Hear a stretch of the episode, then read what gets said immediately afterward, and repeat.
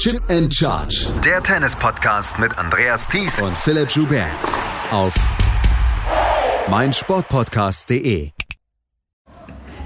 Arina Sabalenka ist die alte und neue Titelträgerin der Australian Open. In einem doch über weite Strecken einseitigen Finale gewinnt sie gegen Jin Wen Zhang mit 6 zu 3 und 6 zu 2. Und es ist schon eine besondere Laune der Natur und der Tennisnatur, dass Arina Sabalenka die erste Titelverteidigerin bei den Australian Open ist, ja, die ihren Titel nochmal holt, seit 2012, 2013 als Viktoria Azarenka ihre Landsfrau geschafft hat. Welt Weltklasse, natürlich ist das und herzlich willkommen zur neuen Ausgabe von Chip and Charge mit unserer vorletzten, mit unserem vorletzten Daily zu den Australian Open. Mein Name ist Andreas Thies, wieder dabei Philipp Schubert. Hallo Philipp.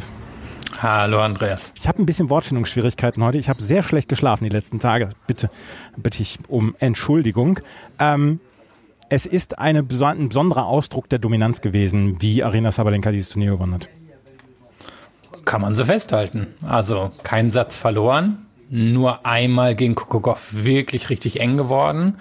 Und ich glaube, heute in dem Match hat man auch gesehen, das war jetzt ja nichts, was super direkt ähm, war. Also sie hat jetzt nicht in 50 Minuten gewonnen. Das hat schon eineinviertel Stunden gedauert.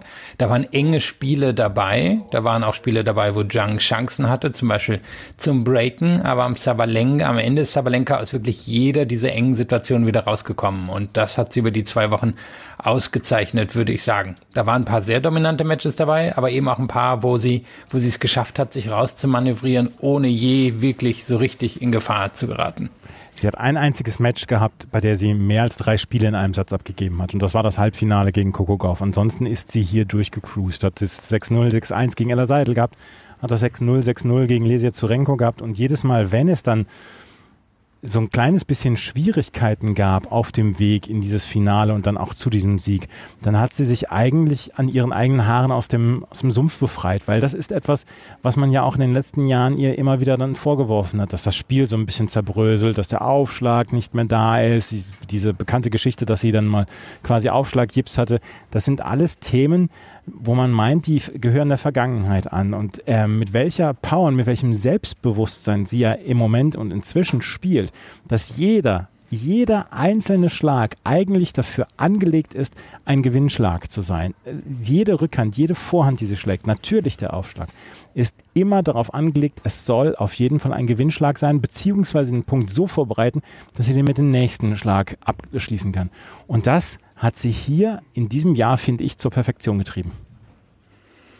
Ja, und wenn man jetzt drauf schaut, ist das Ganze natürlich umso erstaunlicher, wenn wir jetzt ziemlich genau zwei Wochen zurückspulen und sie das Finale damals in Brisbane gespielt hat mhm. und eine ganz, ganz, ganz klare Niederlage gegen Elena Rybakina kassiert hat, wo all das eben gar nicht so funktioniert hat, wie es jetzt hier während der Australian Open war. Und sie hatte dann jetzt ja auch im Nachhinein hier, ich weiß jetzt gar nicht, ich glaube, es war jetzt eines der Fernsehinterviews gesagt, dass sie, dass sie selbst überrascht davon war, wie gut das gelaufen ist.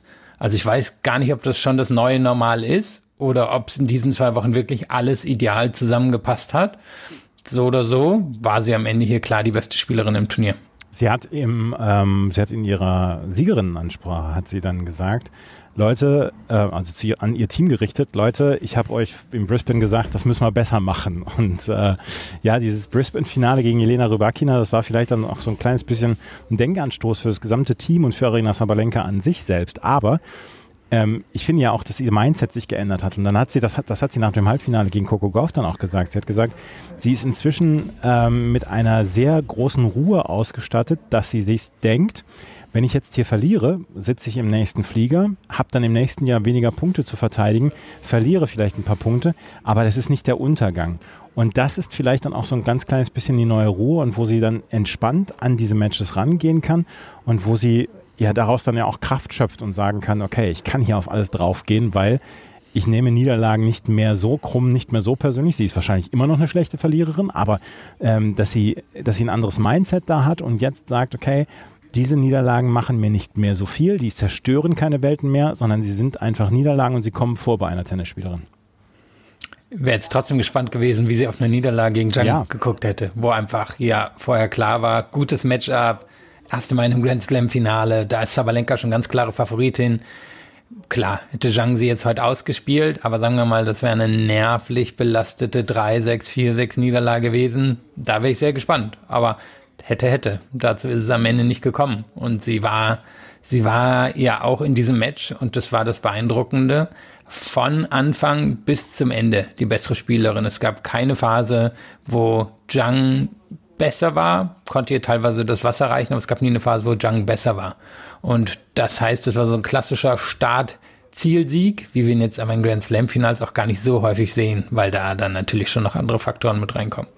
Lass uns doch gleich mal in dieses Match reingehen gegen Jinwen Zhang. Jinwen Zhang, das müssen wir mal dazu sagen, die Statistik hat mich ähm, sehr, sehr überrascht. Sie ist die erste Spielerin seit 40 Jahren bei Grand Slams gewesen, die ins Finale gekommen ist, ohne auf eine Top 50 Spielerin zu treffen. Ähm, ich möchte das in gar keiner Weise in Abrede stellen, dass, dass sie unverdient oder äh, ich möchte das gar nicht in irgendeiner Weise in Zweifel ziehen, dass sie verdient ins Finale reingezogen ist. Aber ähm, man muss es dann auch so sagen, dass sie ja hier eine, ein, ein Draw sich geöffnet hat für Jin Wenjiang, äh, dass sie da, wovon sie profitieren musste und wovon sie dann auch profitiert hat. Und sie ist überhaupt nicht dafür verantwortlich, wer ihr, ähm, wer ihre Gegnerin ist, aber man muss es einfach dazu sagen und vielleicht dann den Kontext herstellen. Arena Sabalenka auf, ihrer, auf der anderen Seite, wir haben darüber gesprochen, sie hat diese vielen klaren Siege gehabt und dann auch diesen Sieg gegen Coco Golf. Also sie ist mit einer ganzen Menge Selbstvertrauen schon reingekommen. Und ich habe nach wenigen Minuten gedacht, oh, oh, oh, das wird hier eine ganz, ganz üble Nummer vielleicht für Jin Wenjiang, weil sie verlor sofort ihren Aufschlag, hat acht der ersten neun Punkte verloren und äh, im ersten Satz sah es gleich früh danach aus, als würde Arina Sabalenka hier schon schnell uneinholbar in Führung gehen. Ja, also eben, war ja ein schnelles Break. Ähm, dann hat äh, Zhang, äh, muss man sagen, sich dahingehend etabliert, dass sie dieses gute Aufschlagspiel hatte, wo sie, wo sie selber zu 15, meine ich, durchserviert hat. Und da haben wir gesehen, warum sie eben auch im Finale steht, weil sie einen sehr guten Aufschlag hat. Ähm, kann vielleicht noch ein bisschen variabler werden, aber, aber so als, als Punkteöffner natürlich jetzt schon ein richtig guter Aufschlag. Und dann hat sie sich aber, finde ich wirklich, nach zehn nervösen Minuten oder so in dem Match etabliert. Und dann war es für mich keine Frage der Nerven mehr, trotz der Doppelfehler, über die wir gleich sicherlich noch sprechen werden, sondern es war einfach eine Frage, dass ihr das Matchup nicht gelegen hat und sie hier dann dadurch die zweitbeste Spielerin nur in dem Finale war. Und sie, sie hat schon mitgehalten. Also es war jetzt kein absoluter Abschuss. Wie gesagt, 6-2, äh, Entschuldigung, 6-3, 6-2 sieht immer nach Abschuss aus. Aber wenn wir es uns jetzt rein nach, nach den Punkten angucken für so ein Match, was was eben am Ende nur äh, 17 Spiele hatte, haben wir trotzdem am Ende 108 Punkte drin gehabt. Also es war, war ähm, jetzt keine, keine super schnelle, einseitige Geschichte, auch wenn es am Ende so aussieht. Zwei Dinge, die ich zum Aufschlag loswerden möchte. Auf der einen Seite, ich habe mich die ganze Zeit gefragt, heute während des Matches, an wen erinnert mich der Aufschlag von ähm, Jean Wen Zhang, weil sie hat eine sehr, sehr eigenartige bzw. eigenwillige ähm, Aufschlagbewegung und ähm, ich weiß es jetzt, an wen mich das erinnert. An Erik Jelen. Die Älteren werden sich erinnern. Erik Jelen hatte exakt die gleiche Aufschlagbewegung. Zweitens glaube ich, dass ähm, Gino Zhang so ein kleines bisschen ein Jan-Lennart Struff-Problem hat. Es ist ein guter erster Aufschlag, aber er kommt zu selten. Sie gehört zu den Spielerinnen, die am meisten Punkte nach dem ersten Aufschlag machen. Sie gehört aber auch zu den Spielerinnen der Top 50, die die äh, geringste Aufschlagquote haben, die geringste erste Aufschlagquote haben. Und das ist äh, vielleicht im Moment dann auch so ein kleines bisschen ein Problem von Jin Wenjiang. Diesen Aufschlag, den muss ich stabilisieren, weil das kann ein absoluter ja, äh, kann absoluter Gamechanger dann auch für sie sein, wenn sie den nicht mit 51 Prozent trifft oder heute mit 54 Prozent, sondern vielleicht mit 60 oder 65 Prozent. Na, ist halt auch so interessant, ne? weil ihr ganzes Spiel ist ja eigentlich auf Sicherheit ausgelegt. Also heute gab es immer wieder Einblendungen, was der quasi Topspin-Unterschied zwischen den beiden ist. Und bei Zhang ging der Ball teilweise einen Meter im Schnitt übers Netz. Ähm, das, das ist dann der Topspin, der in quasi was Netz hebt. Während bei Sabalenka der teilweise 30 bis 45 Zentimeter über dem Netz war. Das heißt, ihr Grundlinienspiel ist überhaupt nicht auf Risiko ausgelegt. Ihr Aufschlag ist es in dem Sinne dann immer noch. Aber an sich ist das natürlich ein Luxusproblem, wenn man die Quote nicht hochbekommt. Und es gibt Spieler, die es geschafft haben. Alexander Zverev ist ja so ein Beispiel. Auch andere haben es in ihrer Karriere geschafft, das, das hochzubekommen. Und wenn sie, sagen wir mal, in zehn Prozent hochbekommt, na, ist zu viel, sechs Prozent hochbekommt und vielleicht zwei Prozent ihrer Effektivität ein, einbüßt, dann wäre es natürlich für sie immer noch ein Schritt nach vorne. Jing Wen hatte sich in dieses Spiel dann so ein bisschen reingekämpft, aber sie hatte erstmal bei ähm, Arina Sabalenkas Aufschlag erstmal keine Chancen. Arina Sabalenka hat das sehr, ja, sehr souverän ausserviert. Aber Zhang hatte im zweiten Satz direkt, glaube ich, im ersten Aufschlagspiel von Sabalenka einmal 0,40 und das hat sie nicht genutzt. Und da hat Sabalenka ja mit drei Aufschlagwinnern, glaube ich, waren das und zwei Winnern nach dem dritten Schlag hat sie dann dieses Break dann verhindert. Und äh, von da an ging es dann ja, glaube ich, auch sehr, sehr schnell abwärts für Jin Wenjang, die aus der Nummer nicht mehr so richtig rauskam. Ja, ich meine, so war das ganze Match ein bisschen. Ne? Es waren Phasen dabei, die waren eng und aus denen hat sich Sabalenka dann befreit und dann hat sie einen Zwischenspurt eingelegt und dann war sie halt wieder klarer vorne. Und ähm, es gab am Anfang diesen Sprint, dann gab es am Ende des ersten Satzes so einen Sprint, dann gab es äh, Mitte des zweiten Satzes so einen Sprint und da konnte Zhang dann nicht mithalten. Und Zhang hatte wahrscheinlich in 50 Prozent ihrer Aufschlagspiele überhaupt gar keine Probleme und in den anderen, von den anderen 50 Prozent, oder sagen wir so, in 50 Prozent hatte sie gar keine Probleme, 30 hatte sie irgendwie durchbekommen und 20 ist sie ziemlich schnell weggeknickt. Einmal hatte sie das Pech, dass da so viele Doppelfehler drin waren. Das mhm. war direkt am Anfang des zweiten Satzes. Ähm, also Pech natürlich erarbeitet von Sabalenkas Seite, weil der Druck so groß war. Aber da hat Zhang dann eben noch keine Konstanz reinbekommen. Und du hattest schon angesprochen, eben, sie ist die erste Spielerin seit 40 Jahren, die, die ohne Top 50 Sieg hier reingekommen ist. Und wahrscheinlich, wenn man es sich anschaut, dann war das jetzt ein Jahr, zwei Jahre zu früh, dass sie es hier erreicht hat. Wir hatten alle von dem Jahr gedacht, sie kommt in die Top 10. Das hat sie knapp mhm. nicht geschafft. Jetzt ist sie in den Top 10 drin, da wird sie auch nicht so schnell rausgehen. Ähm, aber eigentlich ist sie, ist sie noch einen Schritt oder zwei davon entfernt, eine Grand Slam-Siegerin oder wohl auch eine Grand Slam-Finalistin zu sein wie gesagt, sie muss sich dafür nicht rechtfertigen, gegen wen sie gespielt hat. Ähm, aber ich hatte auch das Gefühl, dass sie vielleicht noch ähm, einen Schritt weg war von einer eigentlichen, von einer absolut verdienten Grand Slam Finalteilnahme. Und der, der Aufschlag ist gut, aber wie gesagt, er kommt zu selten. Die Vorhand fand ich jetzt ein bisschen wackelig die, wackelig, die Rückhand ist stabil. Du hast es gesagt mit der Netzhöhe, ähm, wie sie es überquert, das ist vielleicht noch ein bisschen zu viel Sicherheit. Man hat das dann auch in den Runden vorher gesehen, dass sie zwischendurch dann auch so in, in, in Sicherheit dann sich zurückgedrängt hat. Also dass sie selber gesagt hat, okay, ich, ich gehe jetzt nicht sofort auf den Winner, sondern nehme eher die längere Rallye. Es, es fällt einem wieder das Match gegen Japan Wang ein.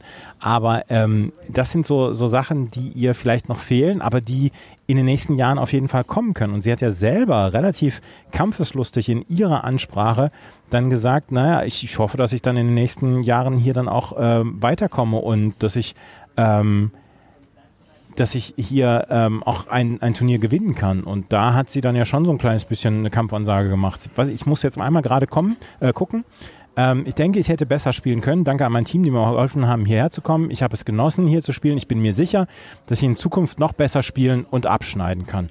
Und das war ja dann auch schon ein, ein Zeugnis größeren Selbstbewusstseins, dass sie sagt, okay, ich versuche jetzt alles dahin zu kommen, dass ich dahin gehöre und dass ich da auch wirklich, ähm, ohne in irgendeiner Weise über meine Auslosung sprechen zu müssen, ähm, verdient habe, dahin zu gehören.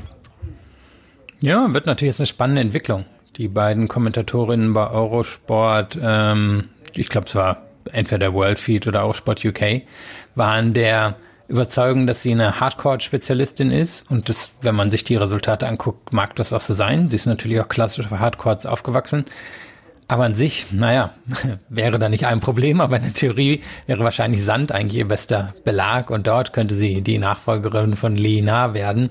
Und da gibt's halt noch so ein kleines, ähm, kleines Iga Schwiontek-Problem, was wahrscheinlich die nächsten Jahre auch für niemanden auf der Tour weggehen wird. Ich glaube, da ist ihr Spiel fast ein bisschen, bisschen drauf ausgelegt, dass sie da die größten Erfolge haben wird. Und ich meine, hat sie ja damals auch diesen spektakulären ersten Satz gegen Schwiontek gespielt. Das war also ein bisschen ihr, ihr richtiger Durchbruch. Und eben, ich finde, ihr Spiel hat noch nicht das Besondere, ähm, aber es muss am Ende auch nicht besonders sein, um, um gewinnen zu können. Und sie ist ja schon jemand, du hast angesprochen, die sehr ehrgeizig ist, die natürlich auch die Ressourcen hat, sich gute Leute an die Seite zu holen. Ich meine, letztes Jahr hat sie mit Wim Fissett gearbeitet, bevor der dann zu Naomi Osaka zurückgegangen ist. Jetzt hat sie Per Riba da. Also die Ressourcen sind da, der Ehrgeiz ist da bin mir relativ sicher, dass sie irgendwann Grand Slam gewinnen wird. Ich weiß nur nicht, ob es schon in diesem oder im nächsten Jahr sein wird. Es ist ja auch alles darauf ausgerichtet, ne? Wenn man gelesen hat, äh, dass sie früh in der Akademie äh, gesteckt worden ist, dass sie sehr früh dann auch gedrillt worden ist und dass eigentlich dann ja auch alles darauf ausgerichtet worden ist, dass sie hier diese Erfolge feiern wird. Und das ist ja schon sehr konstruiert bzw. konstruktiv gewesen, wie dieser Aufstieg dort ähm, vonstatten gegangen ist. Und das ist eigentlich nur ähm, eine, eine Konsequenz aus dem, was in den letzten Jahren passiert ist. Und du hast es gesagt, sie hat die Ressourcen und sie hat auch das Selbstbewusstsein, zum Beispiel über Wim Fissett nicht mehr zu reden. Sie hat hier äh, dann auch nochmal betont, äh, ich bin glücklich mit meinem Team, mit Pereriba hier auch an meiner Seite und ich möchte über Wim Fissett einfach nicht mehr reden. Sie war traurig und sie war zu Recht dann auch traurig, wie Wim Fissett die Trennung damals ähm, vollzogen hat, weil der hat gesagt, als Naomi Osaka gerufen hat, hat er sofort hier gesagt und ist dann ähm, zu ihr gewechselt und ähm, das hat sie wohl getroffen. Sie ist dann wieder mit Pere Riva zurück äh, in ein Team gegangen. Die waren vorher auch zusammen und äh, hat jetzt dann auch das Selbstbewusstsein zu sagen, okay, hier über ihn kein Wort mehr, sondern wir gucken jetzt nach vorne und ich muss da jetzt auch nicht mehr in irgendeiner Weise einen Gedanken dran verschwenden. Nö, muss sie ja auch nicht. Mhm. Und äh, das Spannende war heute im Finale, die wenigen improvisierten kreativen Momente, die kamen ja eher von ihr. Also beides sind halt halt ähm, klassische Grundlinienspielerinnen. Ich meine, so wie wir zum Beispiel morgen bei den Herren auch in Yannick Sinner erleben werden, jemand, der über Tempo und Präzision kommt, ähm, genau wie die beiden hier. Und ähm, die wenigen kreativen Momente, die da waren, die, die kamen von ihr. Ähm, zum Beispiel hatte sie eine Geschichte, wo sie sich eigentlich mitten im Chord ähm, zur Vorhand gestellt hat und den dann einen sehr schönen äh, Stopper mit der Vorhand draus gemacht hat. Und sie hatte noch zwei, drei solcher Situationen. Und das heißt, an sich ist das auch noch in ihrem Spiel drin. Und das könnte natürlich ein Weg sein, um, um noch weiter nach oben zu kommen, wenn sie sich traut, an das ranzugehen oder wenn sie in der Lage ist, das für sich zu nutzen. Jiwen Zhang wird in den nächsten Monaten von sich hören machen und ähm, von sich reden machen. Von sich hören machen. Es tut mir leid. Heute ist wirklich der Wurm drin ein bisschen bei mir. Ähm, und ich bin sehr gespannt auf ihre Sandplatzsaison. Ich bin auch sehr gespannt auf die Sandplatzsaison, beziehungsweise nach der Hartplatzsaison, die jetzt noch folgen wird, mit Dubai, Doha und dann Indian Wells und Miami, was Arina Sabalenka macht. Weil prinzipiell ist es dann ja schon der nächste Weg und der nächste Schritt in Wimbledon und bei den French Open erfolgreich zu sein. Wir haben jetzt gesehen, dass sie auf den Hartplätzen dieser Welt ähm, fantastisch ist und Weltklasse ist. Jetzt gehört es dazu, dann auch auf dem Sandplatz dann zu reüssieren, beziehungsweise dann auch in Wimbledon. Und ich finde, es gibt keinen Grund, warum sie in Wimbledon nicht erfolgreich sein soll. In Frankreich, beziehungsweise auf Sand gibt es halt immer noch dieses kleine Iga Swiatek-Problem. Ja, und auch in Wimbledon ist sie für mich jetzt nicht die natürliche Favoritin. Ähm, und das Spannende ist ja, also dadurch, dass sie jetzt heute den, den Sieg geschafft hat, würde ich sagen, mir fällt jetzt kein besseres Wort ein, aber im Englischen sagt man dazu eine Conversion Rate. Sie, sie war im Halbfinale jetzt hier zum achten Mal in ihrer Karriere und sie hatte bisher einen Sieg stehen, einen Grand Slam Sieg. Also eins von acht, das, das ist nicht, nicht das, was sie sich vorstellen würde. Das ist auch nicht das, was die wirklich allerbesten schaffen. Also achtmal ist natürlich fantastisch. Davon träumen ganz, ganz viele. Aber wenn man konstant ins Halbfinale kommt, dann müsste man häufiger gewinnen. Wir nehmen einmal Schwiontek, die jetzt nur fünfmal ins Halbfinale geschafft, die hat viermal gewonnen. Also die, die, wenn sie dahin kommt, die zieht durch. Und das hat Sabalenka bisher in ihrer Karriere nicht. Und ähm, das wird sie wahrscheinlich brauchen, um jetzt in diesem Jahr eben am Ende nicht nur in Anführungszeichen bei einem Grand Slam-Titel stehen zu bleiben wie im letzten Jahr, sondern um noch einen zweiten und um den dritten rauszuholen. Aber ich glaube, wenn sie schon einen zweiten in diesem Jahr hätte, wäre das schon, schon für sie eine überragende Saison. Ich glaube, sie hatten eine Stufe noch neu erklommen, Arena Sabalenka. Dieses Turnier hier, diese Australian Open, die fand ich so überzeugend, die fand ich so dominant, dass ich glaube, dass das Selbstvertrauen jetzt einfach da ist, zu sagen, ich kann auf jedem Belag jede Spielerin hier schlagen. Und da bin ich sehr gespannt, wie sie dort die nächsten Monate angehen wird und ob sie vielleicht dann zwischendurch auch mal wieder so einen kleinen Riss im Selbstvertrauen hat oder ob es dann mal Wochen gibt, wo es nicht so richtig klappt, wo sie vielleicht auch mal eine überraschende Niederlage einfahren muss. Aber prinzipiell war dieses Turnier für mich hier ein kleiner Augenöffner. Ja, wir haben es halt noch nicht in der Vergangenheit gesehen, ne? Und mhm. dann ist es schwer ja. vorherzusagen. Also wenn wir zum Beispiel gucken, wir haben jetzt noch bis Ende März bei den Damen 4000er Turniere. Das sind 4000 Punkte. Da hat sie im letzten Jahr wenig von geholt, von diesen 4000 Punkten. Und wenn sie in diesem Jahr da auch wieder nur 1000 Punkte rausholt, ja, dann, dann wird's halt schwer, ähm, zum Beispiel dauerhaft die Nummer eins zu werden, weil Schiontek wird aus den Turnieren genug Punkte holen. Das wissen wir jetzt einfach. Schiontek ist dominant auf der Tour. Noch nicht dominant bei den Grand Slams, zumindest nicht darin, dominant ins Halbfinale zu kommen. Das schafft Sabalenka, aber Sabalenka hat noch keine richtig konstant durchgespielte Saison ihrer Karriere gehabt. Und kann sein, dass sich jetzt alles ändert, aber die Vergangenheit spricht jetzt nicht dafür, dass sich alles ändert. Es ist so spannend, das zu sehen in den nächsten Monaten und äh, vielleicht auch Jahren, was mit Arena Sabalenka passiert und wie sie vielleicht dann nochmal eine Entwicklungsstufe nimmt. Arena Sabalenka hat auf jeden Fall das Turnier der Frauen gewonnen. Wir nehmen zu einem Zeitpunkt auf, wo das Doppelfinale noch läuft ähm, zwischen Roman Bopana Matthew Apton auf der einen Seite und Simone Bolelli und Andrea Vavassori auf der anderen Seite. Ähm, es steht 5 zu 5 im ersten Satz. Wir werden morgen dann nochmal kurz drüber sprechen. Das war es jetzt schon wieder mit der neuesten Ausgabe von Chip in Charge, dem Tennis Talk. Zur, äh, zum Frauenfinale. Wenn euch das gefällt, was wir machen, freuen wir uns über Bewertungen, Rezensionen bei iTunes und bei Spotify. Folgt uns bei Instagram, Blue Sky und äh, Twitter. Und dann, äh, wenn euch das so gut gefällt, dann freuen wir uns auch, wenn ihr uns finanziell unterstützen wollt, ähm, über Steady oder per PayPal. Und das könnt ihr dann über die Links in den Show Notes tun. Und wenn ihr bei Instagram guckt, ich bin vielleicht ein bisschen übertrieben glücklich, mit was für Schnittkünsten ich heute aufgewartet habe und um euch ein Video zu zeigen, wie man von Platz 15 zu Platz 16 bei den Australian Open geht. Das war nur ein kleine bis, kleines bisschen Eigenwerbung. Vielen Dank fürs Zuhören. Bis zum nächsten Mal. Auf Wiederhören. Chip and Charge. Der Tennis-Podcast mit Andreas Thies und Philipp Joubert. Auf meinsportpodcast.de. Schatz, ich bin neu verliebt. Was? Da drüben. Das ist er. Aber das ist ein Auto. Ja, eben. Mit ihm habe ich alles richtig gemacht. Wunschauto einfach kaufen, verkaufen oder leasen. Bei Autoscout24. Alles richtig gemacht. Wie baut man eine harmonische Beziehung zu seinem Hund auf? Puh, gar nicht so leicht. Und deshalb frage ich nach, wie es anderen Hundeeltern gelingt, beziehungsweise wie die daran arbeiten. Bei Iswas Dog reden wir dann drüber. Alle 14 Tage neu mit mir, Malte Asmus und unserer Expertin für eine harmonische Mensch-Hund-Beziehung, Melanie Lippisch. Iswas Dog mit Malte Asmus. Überall, wo es Podcasts gibt.